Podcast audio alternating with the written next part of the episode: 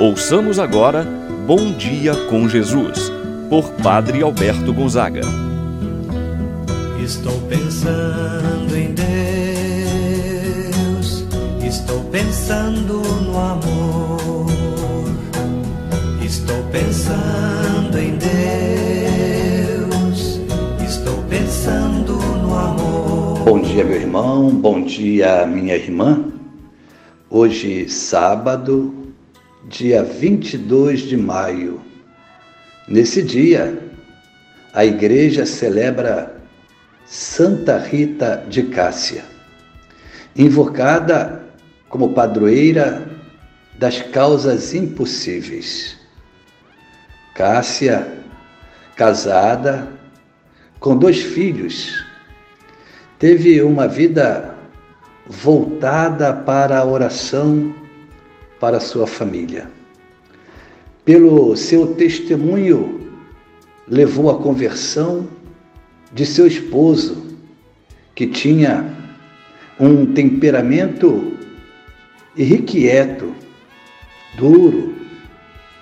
Depois, com a morte do mesmo, os filhos desejavam vingar a morte do pai. Rita procura convencer os filhos a mudar de pensamento. Não conseguindo, pede a Deus que leve seus filhos do que teus filhos homicidas. Santa Rita teve sua vida voltada à penitência, à oração, a Cristo crucificado. Experimentou sua paixão teve a marca de espinho em sua testa, que esteve presente até a sua morte durante 14 anos. Sua fama de santidade se espalhou logo além dos muros do seu convento. Morreu no ano de 1457 e foi canonizada no ano de 1900. Peçamos nesta manhã de oração a intercessão de Santa Rita por todos nós. Em nome do Pai, do Filho e do Espírito Santo. Amém. A graça e a paz de Deus, nosso Pai, de nosso Senhor Jesus Cristo e a comunhão do Espírito Santo esteja convosco. Bendito seja Deus que nos uniu no amor de Cristo. Nesse momento, então, meu irmão, minha irmã, vamos invocar o Espírito Santo de Deus.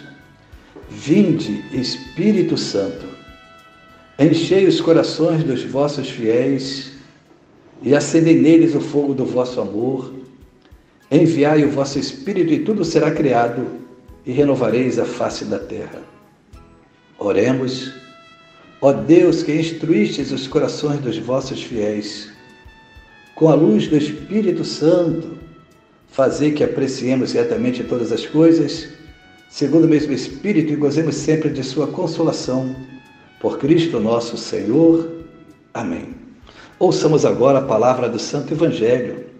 No dia de hoje, Evangelho de São João, capítulo 21, versículos de 20 a 25.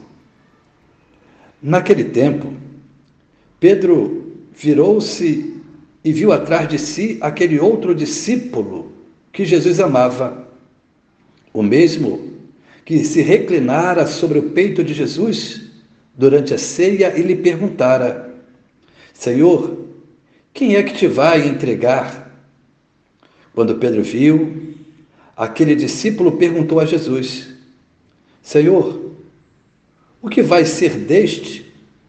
Jesus respondeu: Se eu quero que ele permaneça até que eu venha? O que te importa isso? Tu segue-me.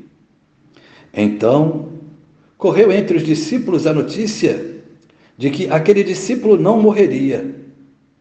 Jesus não disse que ele não morreria, mas apenas: se eu quero que ele permaneça até que eu venha, que te importa? Este é o discípulo que dá testemunho dessas coisas e que as escreveu. E sabemos que o seu testemunho é verdadeiro. Jesus fez ainda muitas outras coisas, mas se fossem escritas todas, penso que não caberiam no mundo os livros que deveriam ser escritos. Palavra da salvação. Glória a vós, Senhor. Este é o discípulo que dá testemunho de todas essas coisas e que as escreveu.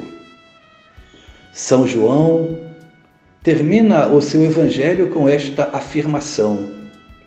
O apóstolo evangelista, consciente das maravilhas que tinha narrado em seu evangelho, acerca da pessoa de Jesus, dos sublimes ensinamentos de Jesus, não quer terminar seu evangelho sem antes fazer como que uma reafirmação de tudo aquilo que ele escreveu.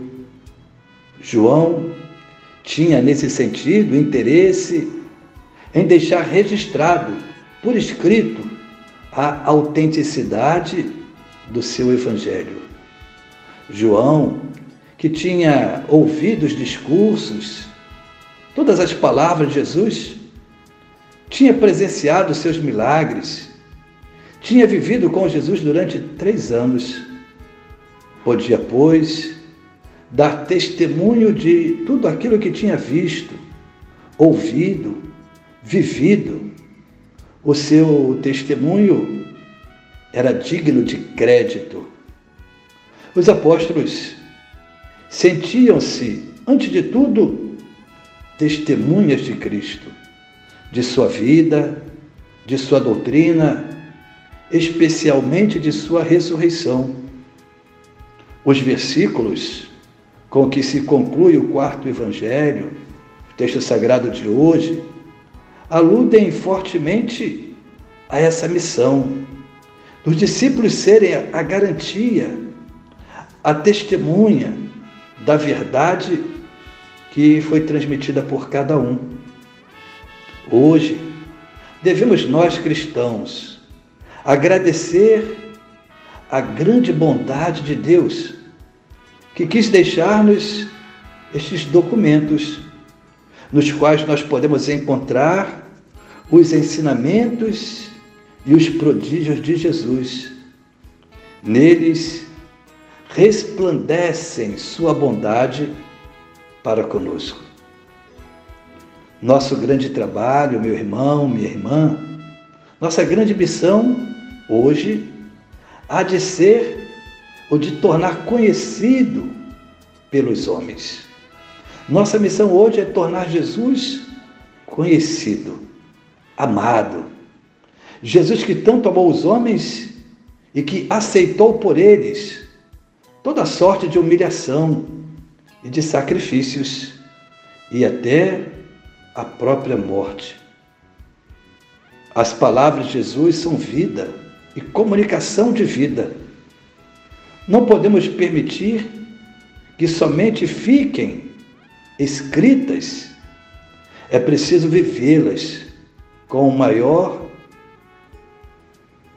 entusiasmo. É maior intensidade possível viver os ensinamentos de nosso Senhor Jesus Cristo. Portanto, meu irmão, minha irmã, nossa missão é de continuar anunciando Cristo com a nossa palavra e, acima de tudo, com a nossa vida. Assim seja. Pai nosso que estás nos céus, santificado seja o vosso nome, venha a nós o vosso reino, seja feita a vossa vontade, assim na terra como no céu. O pão nosso de cada dia nos dai hoje, perdoai-nos as nossas ofensas, assim como nós perdoamos a quem nos tem ofendido. Não nos deixeis cair em tentação, mas livrai-nos do mal. Amém. Ave Maria, cheia de graça, o Senhor é convosco. Bendita sois vós entre as mulheres, e bendito é o fruto de vosso ventre, Jesus. Santa Maria, Mãe de Deus, rogai por nós, pecadores, agora e na hora de nossa morte. Amém. Rezemos agora a oração do anjo da guarda. Santo anjo do Senhor, meu zeloso guardador, se a ti me confiou a piedade divina, sempre me rege, me guarda, me governa, ilumina. Amém. Meu irmão, minha irmã, receba a bênção de Deus em sua vida. O Senhor esteja convosco, Ele está no meio de nós, pela intercessão de Santa Rita Abençoe-vos Deus Todo-Poderoso, Pai, Filho, Espírito Santo, desça sobre vós e permaneça para sempre. Amém. Tenha, meu irmão, minha irmã, um abençoado dia. Pensando em Deus,